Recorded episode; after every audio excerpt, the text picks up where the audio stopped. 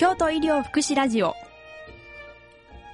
京都医療福祉ラジオは地域の医療や福祉に関する様々な情報やボランティア活動市民の声などをお伝えする番組です。この番組は独立行政法人福祉医療機構社会福祉振興助成事業で NPO 京都コミュニティ放送が制作しています。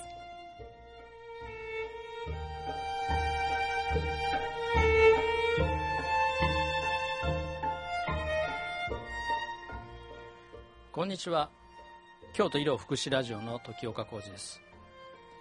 えー、皆さん、えー、ホームヘルパー、えー、このホームヘルパーについてご存知でしょうか、え、今日はですね、え、ホームヘルパーっていうのはどういうお仕事をされているのかということですね。あの伺ってみたいと思います。今日はですね電話で、え、こういうお客様に電話がつながっております。京都ヘルパー連絡会事務局で代表世話人の浦野清美さんに電話がつながっております。浦野さんこんにちは。よろしくお願いします。はいこんにちは。よろしくお願いします。えー、まずですねあの、はい。まあ、ホームヘルパーですね。あの普段あホームヘルパーさんにお世話になっていられる方もいらっしゃるんですけどもあまり、えー、馴染みのない方もいらっしゃるのでまずあの京都ヘルパー連絡会こちらの団体について教えていただけますでしょうか？はい。えっと、京都ヘルパー連絡会と言いますのは、えっと、今から5年前にヘルパーたちが中心になって、ケアマネージャーとか、えっと、そうですね、研究者とか、そういう人たちが中心になって集まった、まあ、あの、連絡会なんですね。えっと、これの前身と言いますのは、あの、2000年に介護保険制度が開始になった時に、やっぱり学習しようということで、毎年ホームヘルパーの集いっていうのを毎年毎年してきたんですね。で、その中でヘルパーたちがつながり合って、もっと学習をして、自分たち一人ぼっちじゃないんだっていうことを確認し合って勉強してきたんですけれども、もっと日常的につながりたいっていう声が出まして、今から5年前、2007年に一人ぼっちのヘルパーを作らないっていうことで、もっとやりがいを、もっと安心して、そんなヘルパー連絡会を作ろうということでできました。今から200名、250から300名近くの会員がいます。はい。えー、っと、年に一度のヘルパーの集いのほかに、自主的に研修会、それからしゃべり場って言いますのは、いろんな行政区で地域地域に、この小さな集まりですね。日頃のいろんな悩みを話そういうことで、そういうしゃべり場っていう交流会、それから、えっ、ー、と、介護福祉士の講座も行ってます。いろんな、例えばあの、排尿について、おむつについての研修を行ったり、介護職の研修を行ったりいうこともしております。それがヘルパー連絡会です。はい、あのー、今ですね、まあ、やはり非常に高齢化社会があの進んでまして、はい、ホームヘルパーさんがないともう生活ができないという方もたくさんいらっしゃると思うんですけど、あの実際あのお仕事になっててどういう状況でしょうか？そうですね。あのやはり多いのは一人暮らしの方ですね。それとあの老老介護って言われてますけども、まあご夫婦でいらっしゃるんだけども、まあ高齢で。まあ、認知症だったり、体が不自由だったりっていう、まあ、老老介護の方ですね。それと、やっぱり認知症の方を、まあ、軽い認知症の方が見ていらっしゃるっていうふうな方ですね。それと、あの、ご家族いらっしゃるんですけれども、非常にあの介護が負担になっているような方で、まあ、あの介護放棄をされているような方も今までには経験してます。で、まあ、そういう方のところへ行きましてあの一つ特徴は自宅なんですね。ホームヘルパーですからご自宅へ伺って一番の困ってらっしゃること。例えば体が足が不自由で掃除ができないのであればその人のできる掃除を一緒にしながら掃除を手伝ったりそれとかの買い物に行けなかったら買い物の内容を相談して買い物を代行させていただいたりその方によっては買い物を行ける方、だけども非常に不安定で危険な場合は一緒に行ったりですね。車椅子をしたり、杖の見守りをしながら買い物に行ったりいうことをしたり、まあ、あの日常生活でお掃除とか、調理とか、それから洗濯とかですね、日常生活の中で非常にやっぱり、その部分で困っている方の、その、お手伝いって言いますか、援助と言いますかね、それをしながら、例えば、どんなことに困ってるかとか、例えば、あの、掃除であったら、その上を拭くのはできるから一緒に拭いたりとか、で、いろんな悩みをお聞きしたりしながら、こう、なんて言いますか、安心して生活できるようにお手伝いしているっていうのが、まあ、あの、私たちの仕事です。浦野さん自身もですね、はい、えー、ホームヘルパーとして毎日お仕事されているということなんですが、はい、あのーはい、今までどうですかね、こう一番難しかったなっていうケースってどういうケースですかね？そうですね、あのー、やっぱり難しいのはあの認知症の初期の方ですね。で、自分でできるとやっぱり思っていらっしゃる方ですね。ですから、やっぱりその認めたくないっていうのもあるんですけれども、まだそこら辺がわからないですから、認めたくないって言ったときに、非常にやっぱり拒否されます。でもあの、拒否されるのが当たり前なんですね。あの、認知症がなくっても、体が若干不自由になったりしても、やっぱり自分でやりたい、認めたくないっていうのがありますから、頼んだ覚えがないとか、まあ、ご家族の要望であのサービスを開始したりする場合もあるんですけれども、できできるから頼んでいない、もう帰ってくださいっていう感じで、拒否される方が多いですね。だからそういう方のところは、まあ、あの繰り返し繰り返しあの、お顔だけ見に行きました。で、今日はあのお弁当を持ってきましたっていう感じで、少しずつ関わりながら、まあ、玄関先だけだったのが、玄関から一歩入って、それから、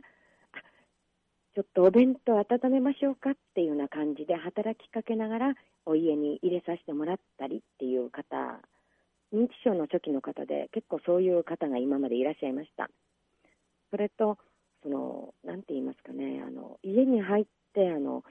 家の中で、例えば冷蔵庫開けて、あの、調理したりするわけなんですけれども、やっぱりあの、基本的には皆さん、かなわないと思うんですね。自分の家の中に他人が入るのは。やっぱそれについて、やっぱ時間をかけて、こう、信頼関係を作っていくっていうとこが一番苦労しますね。相手の方もよくわからないですし、何にもわからない、あの、一応資料とかで情報は入れるんですが、本当のところっていうのは、やっぱり接してみないとわからないです。それから家の状況もいろいろですし、その個人差がね、100人100用なんですね。そこら辺がとっても難しいところですけれども、そうですね、何ヶ月もかかったりする場合もありますけれども、お顔を見るだけで、その方の様子がなんとなくわかるようになるんですね。そしたら、言葉が少しずつその人の顔を見て、あ、今日は調子いいなっていう時には、ちょっと声かけを変えてみたり、調子悪いなっていう時は、静かにそーっと演じをしたりいうことを、相手の様子を見ながら、まあ、変えていくっていうところがとっても難しい。あの、はい、お話を聞いていると非常にあのこう微妙なですねあの、ね、コミュニケーションをですね取っていく、はい、それも時間がかけて初めて人間関係ができると、はいえー、いうことですね。ですなかなかあのまあヘルパーのお仕事っていうのはこう時間でですね、うん、お仕事が区切られたりっていうことだということを聞いてるんですけども、ね、あっという間に時間過ぎてしまいますね。そうしますと。あのやっぱりねその同じ認知症の方でもその日によって違うんですね、調子が。例えばあの、暑くって、その汗をびっしょりかいても、その方どうしたらいいかわからないんですね。けれども、イライラする。だからそういう時は、行ってすぐね、調理をするいうことにはならないんですね。汗びっしょりかいて、イライラしてるところに、さあ調理しましょういうことにならないわけですから、暑いですねって言いながら、汗、私も汗びっしょりですよって言いながら、一緒に着替えを探しましょうって探して着替えたら非常にスッとされる。でそこから、まあ、調理が開始になるっていう状況なんですね。でうつの方も多いんですね。あの老年期のうつっていいますか、非常にあの増えてるように感じるんですが、やっぱりあのパッパッパッという、できないですね、余計に気持ちが落ち込むって言いますか、やっぱそういう時には、ゆっくりとお茶飲みましょうとかいう声かけしながらしたりとか、もう苦労するところです。ですからあの、時間を気になるんですけれども、あの相手の方も非常に利用者さんも顔色を見られてますので、そこら辺がこう辛いところですね、時間に追いかけられるいう、なんていうか、そうですよ心の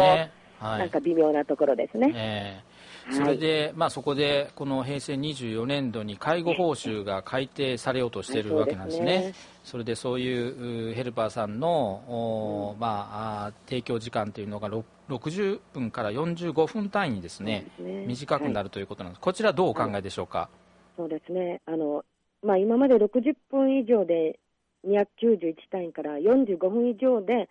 減った単位なんですね、235単位。で、厚労省の調査では、要するに調査したら選択は、選択に直接かかるのは16.6分と、で、掃除調理についても15分って言うんですけれども、あの、ホームヘルプの現場は全くそういう状況ではないんですね。で、洗濯にしても洗濯機の中に洗濯物が入ってて洗剤が入ってるいう状況はもう全くありませんで洗濯物を集めてこれをしましょうかっていう集めて中にはあのおむつが入ってる方もいらっしゃいますし着替えていただいてする場合もありますからそこから始めて洗濯をするんですねそれからの全自動ですと認知症の方は使えなくて戸惑うんですね。ですから、